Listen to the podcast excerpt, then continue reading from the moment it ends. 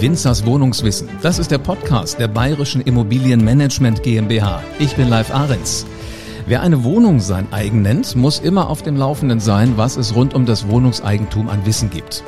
Mehrere Eigentümer heißt auch mehrere Interessen. Ja, da hat jeder andere Ideen, wie das Haus so aussehen soll und vor allen Dingen auch, wie es genutzt werden soll. Dann sollten alle Eigentümer wissen, was der Verwalter darf und was er kann und was nicht.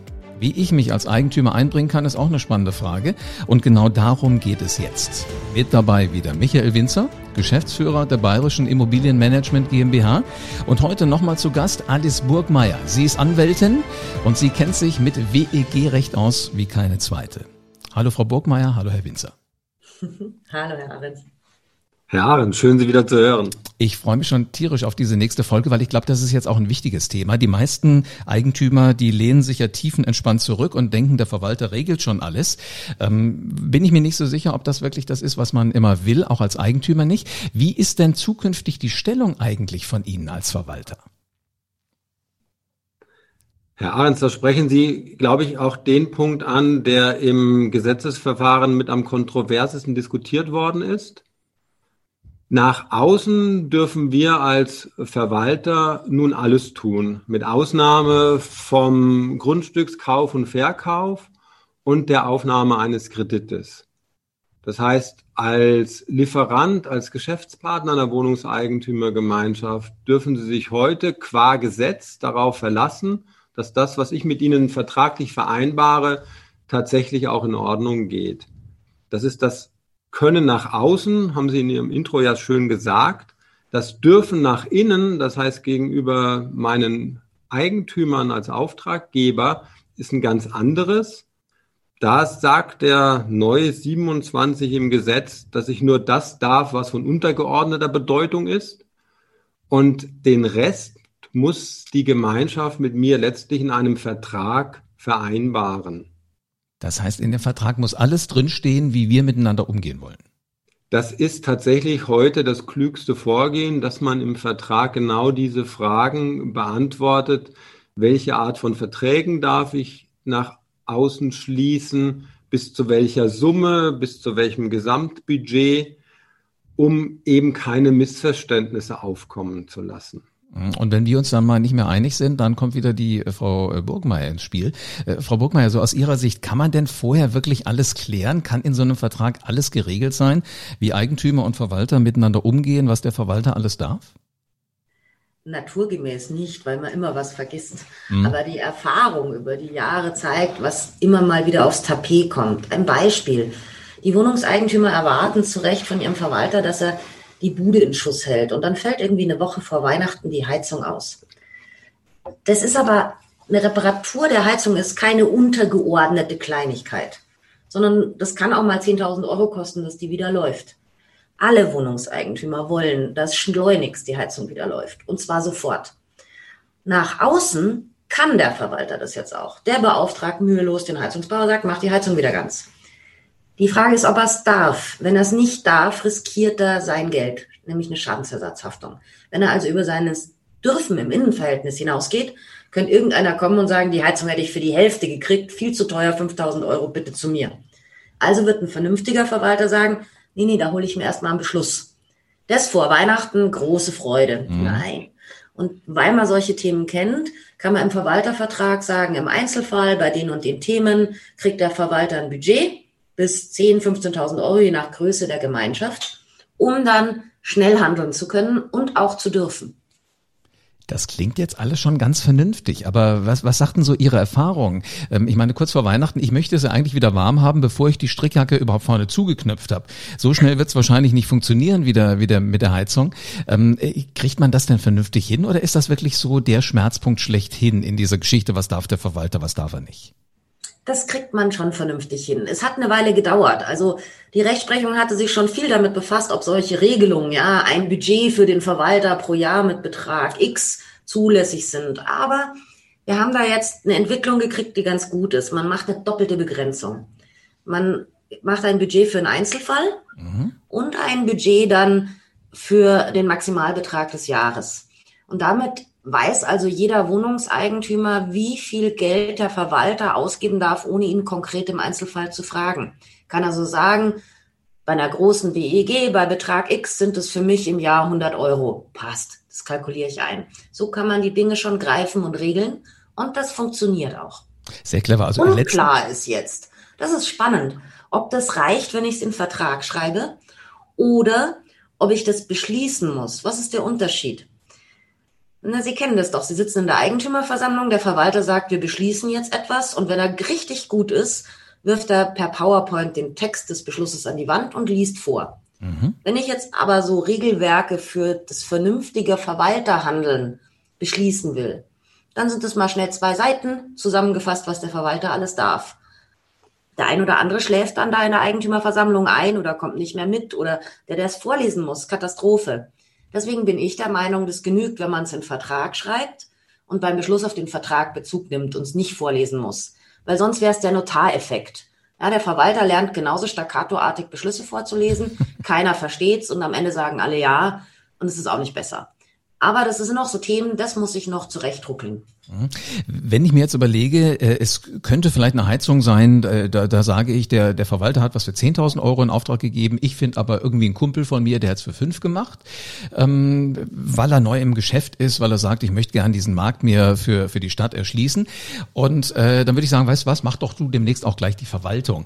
Äh, jetzt gibt's ja wahrscheinlich so diejenigen, die es mal so machen. Es gibt aber auf der anderen Seite, gibt sowas wie einen zertifizierten Verwalter? Also den gibt es tatsächlich noch nicht, das Gesetz, oder andersrum, nein, das ist jetzt ganz falsch, weil das Gesetz schreibt es vor, dass eine Eigentümergemeinschaft zukünftig Anspruch auf einen zertifizierten Verwalter hat. Was genau der zertifizierte Verwalter ist, so sagt der Gesetzgeber, muss erst noch in einer Rechtsverordnung, die jetzt am Erstellen ist, genau definiert werden. Und solange diese Rechtsverordnung noch nicht ins Leben gerufen ist, nimmt man erstmal an, dass jeder Verwalter aktuell zertifiziert ist. Insofern gibt es im Moment jede Menge zertifizierter Verwalter. Wenn die Rechtsverordnung dann greift, gibt es eine Übergangsfrist. Frau Burgmeier, wie lange? Bis 31.12.24, glaube ich. Das waren irgendwelche 36 Monate oder so. Ja, ähm, und ab diesem Zeitpunkt muss ich dann, wenn ich nicht Richter bin, wenn ich nicht Immobilienkaufmann bin oder wenn ich nicht ein immobilienwirtschaftliches Studium habe. Das sind die drei Kriterien, die heute der Gesetzgeber schon vorgibt für die Zertifizierung. Dann muss ich noch eine Prüfung wahrscheinlich bei der IHK ablegen. Okay, also ich kann mich verlassen darauf, dass ich es mit jemandem Kompetenten zu tun habe. Was sind denn die Vorteile, äh, die ein Eigentümer oder eine Gemeinschaft dann hat? Ich muss einmal kurz eingrätschen. Nicht nur Richter dürfen Verwalter sein. Es ist so ein super oh. Begriff. Die Befähigung zum Richteramt ist die Voraussetzung. Und das hat jeder, der Jura studiert hat und ein zweites Staatsexamen. Also auch Anwälte. Ich dürfte auch verwalten, aber Gott bewahre, das macht der Herr Winzer. Ich glaube, Sie sind Stundensatz dauernd viel höher. Würde ich an Ihrer Stelle auch nicht tun. Ich glaube auch, dass, dass diese Kombination aus Ihnen beiden so, so richtig schön die, die gewinnbringend ist. Aber welch, nochmal zurück, welchen Vorteil habe ich denn als Eigentümer oder ich als äh, Gemeinschaft, wenn ich einen zertifizierten Verwalter beauftrage? Ja, also bis dato oder bis 2017 war es so, dass dieser Beruf in gar keiner Art und Weise qualitätsgesichert war. Letztlich konnte jeder von uns, auch wenn Sie nichts Besseres zu tun gehabt hätten, WEG-Verwalter werden. Da braucht es keine Befähigung, keines Befähigungsnachweises. 2017 hat man dann die ersten Schritte gemacht und eine Weiterbildungsregelung in Verordnungen eingeschrieben. Und nun geht man noch einen Schritt weiter und regelt im Gesetz, dass die Gemeinschaft eben Anspruch auf einen zertifizierten Verwalter haben will. All das soll sicherstellen, dass die Verwalterbranche in ihrer Qualifizierung einfach befähigter wird, als sie das heute zum Teil ist. Es kann ich mir auch vorstellen, dass das sinnvoll ist, weil wir haben ja in der letzten Folge schon drüber gesprochen, wie schnell kriege ich eine, eine, eine äh, E-Ladestation mal eben im Keller, wie schnell kriege ich schnelles Internet hin, gerade in Altbauten für alle. Also ich kann mir schon vorstellen, dass es ja durchaus auch für mich Sinn macht, dass ich jemanden habe, auf den ich mich verlassen kann auf der anderen Seite.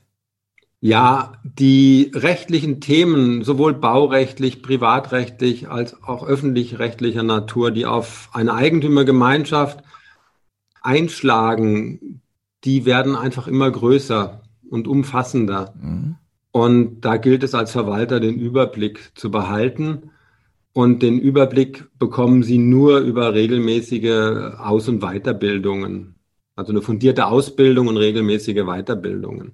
Wenn ich jetzt sage, so meine Perspektive, meine Ausbildung ist ja, ich wohne schon seit Jahren in dieser Immobilie und jetzt habe ich Lust auch mal bei Ihnen auch ein bisschen mitzuspielen. Oder positiv gesagt, ich möchte mich auch engagieren. Ich kann mich ja in, in dieses Gremium, in den Beirat wählen lassen. Was kommt denn da an Arbeit äh, auf der einen Seite und was kommt an Verantwortung auch auf mich zu? Das ist ein spannendes Thema. Der Beirat hat auch im Zuge der Entwicklung dieses Gesetzes eine Kontrollaufgabe bekommen, die echt ins Gesetz reingekommen ist. Da steht nämlich, der Beirat überwacht den Verwalter. Das ist eigentlich das Einzige, was wirklich griffig macht ähm, oder eine Aufgabe griffig definiert. Aber das hört sich total cool an, ja. Der Beirat überwacht den Verwalter.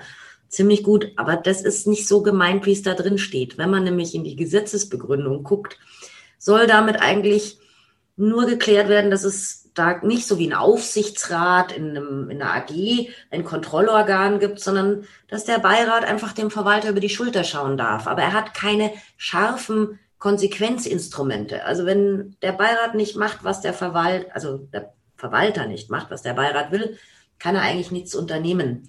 Und so soll es aber auch nicht sein, denn eigentlich, wenn man jetzt mal ins Leben guckt, sollte der Beirat mit dem Verwalter partnerschaftlich zusammenarbeiten. Oft ist es so, der Beirat ist das Sprachrohr in die Gemeinschaft, der ist gut vernetzt, der kennt seine Miteigentümer, die vertrauen ihm, weil sie ihn gewählt haben und sagen, Mensch, da müssen wir uns nicht dauernd kümmern. Da ist ein direkter Sprecher zum Verwalter und umgedreht vom Verwalter zum Beirat sollte das auch so sein.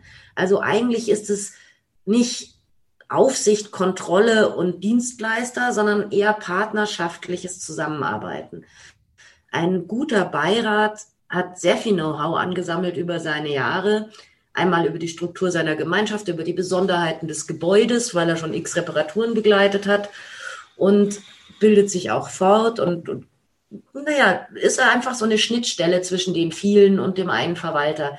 Das denke ich, wäre eine Aufgabenbeschreibung, müsste ich sie in der Stellenanzeige formulieren. So würde ich es machen.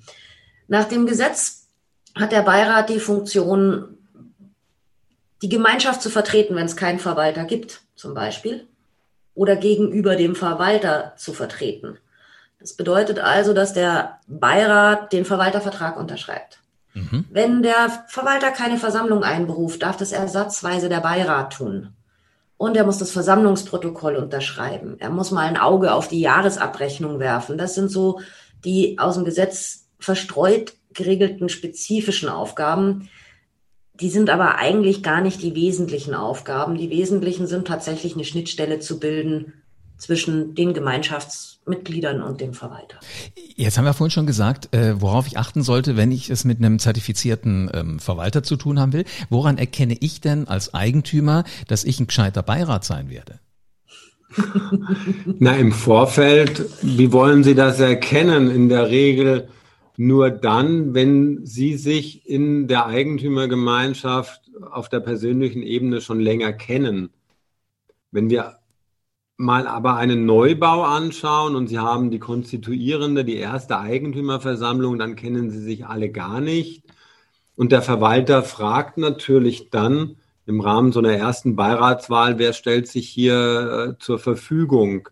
Und auch da ist es wie in der Schule, Sie gucken plötzlich alle weg. Das Amt möchte niemand übernehmen, weil man nicht genau weiß, was er da erwartet und weil man in der Regel noch im Berufsleben steht oder Familienvater, Mutter ist und genug anderes zu tun hat. Dann ist es immer an uns, die Werbetrommel zu rühren und dann finden sich in der Regel doch ein paar Kandidaten, wenn wir erzählen, so wie das Frau Burgmeier gerade gemacht hat, hat, weshalb es notwendig ist, sinnvoll ist, einen Beirat zu haben und dann stellen Sie sich einfach vor, dann erzählen Sie so ein bisschen was über sich. Und Sie werden es nicht glauben, die Eigentümer sind dann dankbar, dass sie jemanden gefunden haben und dann werden sie auch gewählt. Erinnert mich fast so ein bisschen wie früher an den Klassensprecher in der Schule. ja, der Klassensprecher da, das hatte so einen gewissen Status. Ich war das auch immer selber. Also das wollte man werden. Nee, tatsächlich sind das so die, die ähm, Elternabende und man wird dann der Elternsprecher. Da guckt dann jeder weg in der Schule. Das will dann keiner machen. Und wenn wir dann aber Beiräte gefunden haben, wir beispielsweise, wir machen zweimal im Jahr aktuell nur Webinare. Also wir bieten Fortbildungsmaßnahmen für unsere Beiräte an, um sie so ein bisschen in das Amt zu heben, sie ein bisschen mehr zu befähigen. Ansonsten sind sie tatsächlich die Vertrauenspersonen der Eigentümergemeinschaft. Und wir versuchen, die Beiräte in alle wesentlichen Entscheidungen, in alle wesentlichen Maßnahmen einzubinden und sie zu überzeugen, dass unsere Vorschläge gut sind, sinnvoll sind. Auf der anderen Seite freuen wir uns auch immer auf den Input der Beiräte, weil die Beiräte, wenn sie denn auch in der Gemeinschaft wohnen, äh, viel, viel näher am, am Puls der Zeit sind, am Puls der Eigentümer sind und uns die Dinge übermitteln, die gerade in der Gemeinschaft vielleicht von Bedeutung sind. Kann ich mir sehr spannend vorstellen. Das klingt jetzt allerdings so nach dem, nach dem positiven, nach dem angenehmen Umgang miteinander. Was ist denn, wenn es mal Streit gibt? Sagen wir es mal so. Einer von beiden ist am Ende weg. Entweder das Gremium des Beirats oder der Verwalter. Also da, wenn es knirscht, hat sogar die Rechtsprechung anerkannt, dass das ein außerordentlicher Kündigungsgrund für einen Verwaltervertrag ist, auch wenn der Verwalter sagt, ich möchte gehen, wenn es so richtig das Vertrauensverhältnis betrifft zwischen Beirat und Verwalter. Ähm, das ist blöd. Natürlich kann man da wie jeden Konflikt vorher lösen, aber wenn es so richtig eskaliert, einer von beiden ist dann in der Regel weg. Entweder besinnen sich die Wohnungseigentümer auf einen anderen Verwalter oder auf einen anderen Beirat. Beides ist schon vorgekommen. Wenn es dann da Streit gibt, ist es aber letztlich ein Streit zwischen einzelnen Wohnungseigentümern und dem Verwalter, weil der Beirat selber zwar ein Quasi-Organ ist, also der steht im Gesetz, aber eine echte Funktion hat er dann doch nicht. Also er ist kein echter Vertreter wie der Verwalter mit gesetzlicher Befugnis. Ausnahme gegenüber dem Verwalter. Das ist die einzige Ausnahme. Sonst ist er nur so ein Gremium, das existiert, wichtig ist, aber keine festgeschriebene Funktionen hat. Folglich, hm, der Streit verlagert sich dann häufig auf die Frage nach der Wiederwahl oder der Abwahl des Verwalters. Da spielen sich solche Streitigkeiten am Ende ab. Ich habe mir mal so ein paar Themen rausgesucht, wo ich denke, da könnte man trefflich drüber streiten. Wollen wir die gerade mal äh, durchgehen? Ja. Wenn ich jetzt zum Beispiel sage, als, als künftiger einzelner Eigentümer, ähm, dann finde ich so ein Störenfried im Haus. Ähm, was kann ich denn da tun? Also Störenfried, Herr Ahrens, kann jetzt der sein, der, wir hatten es in der Folge vorher, ähm, über ihrem Kopf Stepptänzer ist, mhm, weil er passionierter Fred Astaire Liebhaber ist und tatsächlich nur äh, sie konkret in ihrem Sondereigentum stört durch diese erhebliche Lärmbelästigung. Und das ist der einzige Fall, wo sie heute nach dem neuen Gesetz auch einen direkten Anspruch gegenüber ihrem Miteigentümer haben. Das heißt, sie können ihn vor Gericht verklagen. Er möge doch das Stepptanzen auf die Zeiten reduzieren, die in der Hausordnung dafür vorgesehen sind. Ansonsten, das würde ich aber, weil das sehr komplex ist, gerne an die Frau Burgmeier weitergeben. Können Sie praktisch als einzelner Eigentümer direkt nichts mehr machen? Sie müssen über die Bande der WEG spielen. Frau Bockmeier. So ist es doch. Genau so. Das ist auch ein wesentlicher Punkt der Reform. Früher war es egal, auf welche Weise ich und von wo aus ich gestört worden bin. Ich konnte gegen meinen Nachbarn direkt vorgehen. Also das Steppen geht heute noch, aber der, wenn unter meinem Balkon gegrillt hat auf der Blumenwiese der Gemeinschaft, konnte ich sagen, du hörst jetzt auf zu grillen, weil meine Wohnung stört's. Heute wird man differenzieren. Soweit der Grillrauch wirklich in die Wohnung zieht und nur diese stört, nur diese alleine, kann der einzelne Eigentümer noch Merkpunkt ist, alles, was in meine Wohnung kommt, mein Sondereigentum stört, darf ich alleine abstellen. Wenn es aber darum geht, dass es laut ist oder der Boden um den Grill verbrennt auf der Wiese, dann betrifft es Gemeinschaftseigentum. Und da haben wir ja schon gelernt, Gemeinschaftseigentum kann nur die Gemeinschaft verwalten. Mhm. Also muss die Gemeinschaft den Griller auffordern, es sein zu lassen.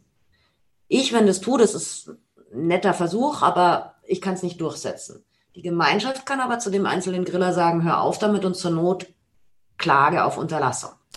Ist denn das Grillen, also Grillen würde ich jetzt als einen angenehmen Duft hoffentlich äh, empfinden, wenn es Fleisch oder wenn es Fisch ist. Jetzt könnte ich mir aber auch vorstellen, eine andere Qualität von Rauch, die hochzieht. Weil ein Raucher unter mir wohnt und sagt, äh, ich möchte ungerne in meiner Wohnung rauchen, ich mache das einfach draußen, äh, so nah aber am Haus dran und ich habe ein Schlafzimmerfenster gerade oben drüber. Ähm, ist, ist das ein ähnlich gelagerter Fall? Ich kann mit ihm reden oder ich kann es ihnen halt durch die Hauseigentümergemeinschaft äh, verbieten lassen? Das ist noch, das ist noch viel komplizierter. Denn da gilt es, einen echten Interessenausgleich herzukriegen. Man nennt das praktische Konkordanz der Grundrechte. Ich erkläre das mal kurz. Das eine Grundrecht ist, ich darf machen in meiner Wohnung und in meinem Umfeld, was ich will. Und ich darf auf meinem Balkon rauchen zum Beispiel. Das darf ich einfach. Und der andere sagt, ich darf aber bitte eine rauchfreie Wohnung haben wollen. Oh ja, ich Wenn ich jetzt einem von beidem 100% Recht gebe, hat der andere das Nachsehen. Das nennt man praktische Konkordanz. Ich muss zu irgendeinem Ausgleich kommen. Und der Ausgleich kann zum Beispiel sein Timeslots für Rauchen. So hat der Bundesgerichtshof entschieden. Mhm. Also nicht den ganzen Tag und schon gar nichts abends, sondern gerechte Timeslots. Und das kann die Gemeinschaft durch Beschluss festlegen. Genauso wie durch Beschluss Grillzeiten festgelegt werden können. Also dass man sagt, äh, nicht nach 22 Uhr und nur so und so oft in der Woche. Das gibt so Möglichkeiten oder Musikzeiten oder Ballspielzeiten. All das gehört zum Interessenausgleich der Eigentümer. Und das ist jetzt spannend, weil sich natürlich so ein Rauch wie auch der Grill häufig einmal in der Wohnung, also im Sondereigentum auswirkt und andererseits aber auch außerhalb der Wohnung, wo die Gemeinschaft zuständig ist. Und zum Beispiel dem mit dem Schlafzimmerfenster kann man auch sagen, na mach halt das Fenster zu, dann zieht da auch kein Rauch rein. Und diese ganzen Kleinigkeiten gilt es irgendwie in Ausgleich zu bringen. Mhm. Und in dem Fall mit dem Grillen meine ich, dass unter Umständen sogar beide klagen können. Also der konkret gestörte Sondereigentümer, weil es in seine Wohnung zieht, und die Gemeinschaft, weil sie sagt, wir wollen das irgendwie sauber regeln. Aber letzten Endes höre ich da so raus, ist es sinnvoll, halt einen Weg zu finden, der für alle funktioniert. Würde heißen, äh, Grillen von bis oder Rauchen von bis und nicht nur sagen, zu den gewöhnlichen äh, Nahrungsaufnahmezeiten wäre Grillen okay, weil ich weiß ja nicht, wann das für den anderen ist. Also ich sollte es dann schon ziemlich klar machen.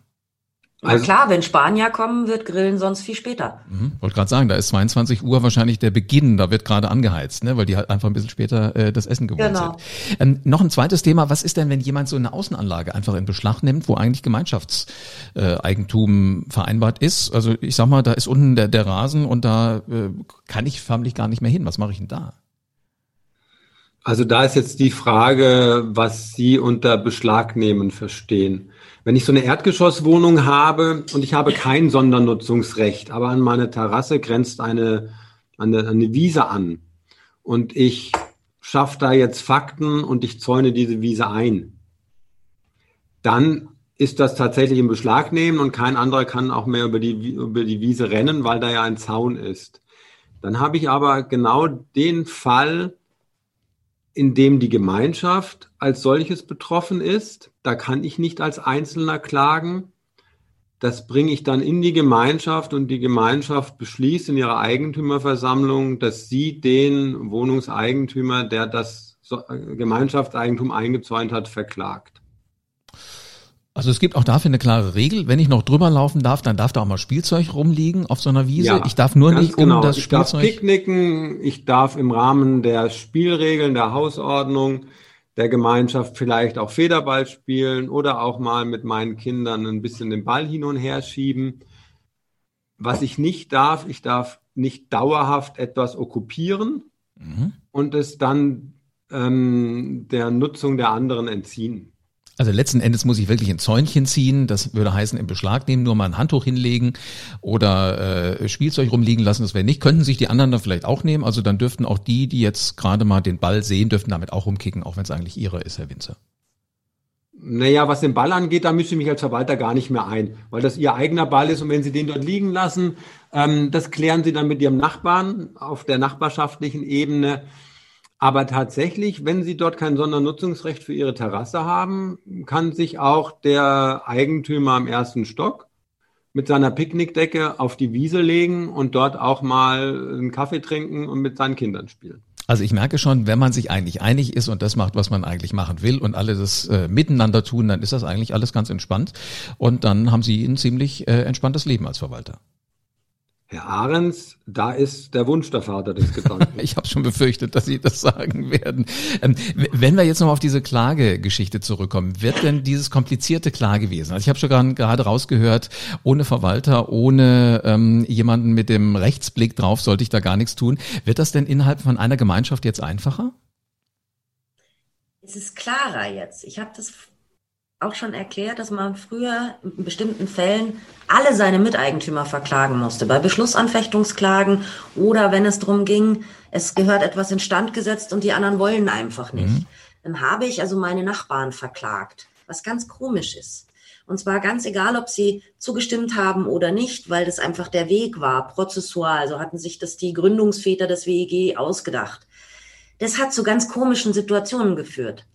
Also es gibt einen Beschluss, womit etwas geregelt wird. Einer ist gegen diesen Beschluss, ficht ihn an, verklagt alle anderen. Der hat aber, sagen wir mal, eine Lobby von 20 oder 25 Eigentümern, die eigentlich geistig auf seiner Seite stehen, weil die den Beschluss auch blöd finden. Aber sie haben nicht angefochten, warum auch immer. Und dann kommt es im Gerichtssaal zu der Situation, dass der Kläger, der gegen den Beschluss ist, der Verwalter, ein Anwalt und vielleicht ein paar Eigentümer, die für den Beschluss sind, und dann eine Schar von 25 Leuten im Zuschauerraum, vor Corona natürlich, die sagen, wir finden eigentlich, was der Kläger findet. Und das war irgendwo kaum beherrschbar, weil dann die Frage war, wer vertritt jetzt wessen Interessen und wie geht denn das überhaupt? Und das wird jetzt klarer. Jetzt wird der Verband verklagt. Also eine Mehrheit findet den Beschluss gut. Also trägt der Verband die Mehrheit, der ist der Gegner. Und der eine, der dagegen ist, ist dagegen und alle anderen sind raus. Das ist eine Vereinfachung, die tatsächlich dadurch eingetreten ist. Schwieriger geworden ist, dieses Bandespielen. Wir hatten das schon. Da zäunt einer seinen, seinen Garten ein und die Gemeinschaft sagt, soll er doch, wir verklagen den nicht, wir finden das gut. Und tut nichts, obwohl sie eigentlich müsste. Dann ist der eine, den das nervt, weil er da nicht mehr durch kann, irgendwo Gelackmeier, der steht in der Ecke. Der hat aber wiederum Anspruch gegen die Gemeinschaft, dass die was Ordentliches, was Vernünftiges tut. Also muss jetzt dann der Einzelne, der nicht mehr durchlaufen kann, die Gemeinschaft verklagen, dass die was tut, um dem Einzäunenden das zu verbieten. Das ist komplizierter geworden. Ich merke schon, es ist komplex, aber durchaus alles handelbar. Und genau das ist ja das Wichtige, wenn man sowohl Juristen hat als auch Verwalter, dass man das alles mit äh, Augenmaß tun kann. Und genau das ist das, was wir übrigens auch vorhaben, mit Winzers Wohnungswissen genau äh, aufzuklären, was kann man denn wann, wie, wo machen. Äh, klingt jetzt vielleicht komplex, aber es ist einfach Wohnungswissen. Und Wohnungswissen ist der Alltag für die Bayerische Immobilienmanagement GmbH. Da sitzt der Verwalter, äh, der Michael Winzer, und er kennt sich bestens damit aus, was an Immobilieneigentum so alles zu wissen wichtig ist. Ja, und die Menschen da kümmern sich um alle Ideen für Wohnungen, für Häuser. Und da gibt es den rundum sorglos Service von echten Profis. Also alle Wohnungs- und Miethauseigentümer, damit ihr nichts verpasst, am besten jetzt auf Abonnieren drücken und äh, den Podcast Winzers Wohnungswissen regelmäßig hören und gerne auch eine 5-Sterne-Bewertung dalassen, denn wir haben hier weitere spannende Themen. Bleibt mir nur noch zu sagen, ich freue mich schon auf die nächste Folge von Winzers Wohnungswissen.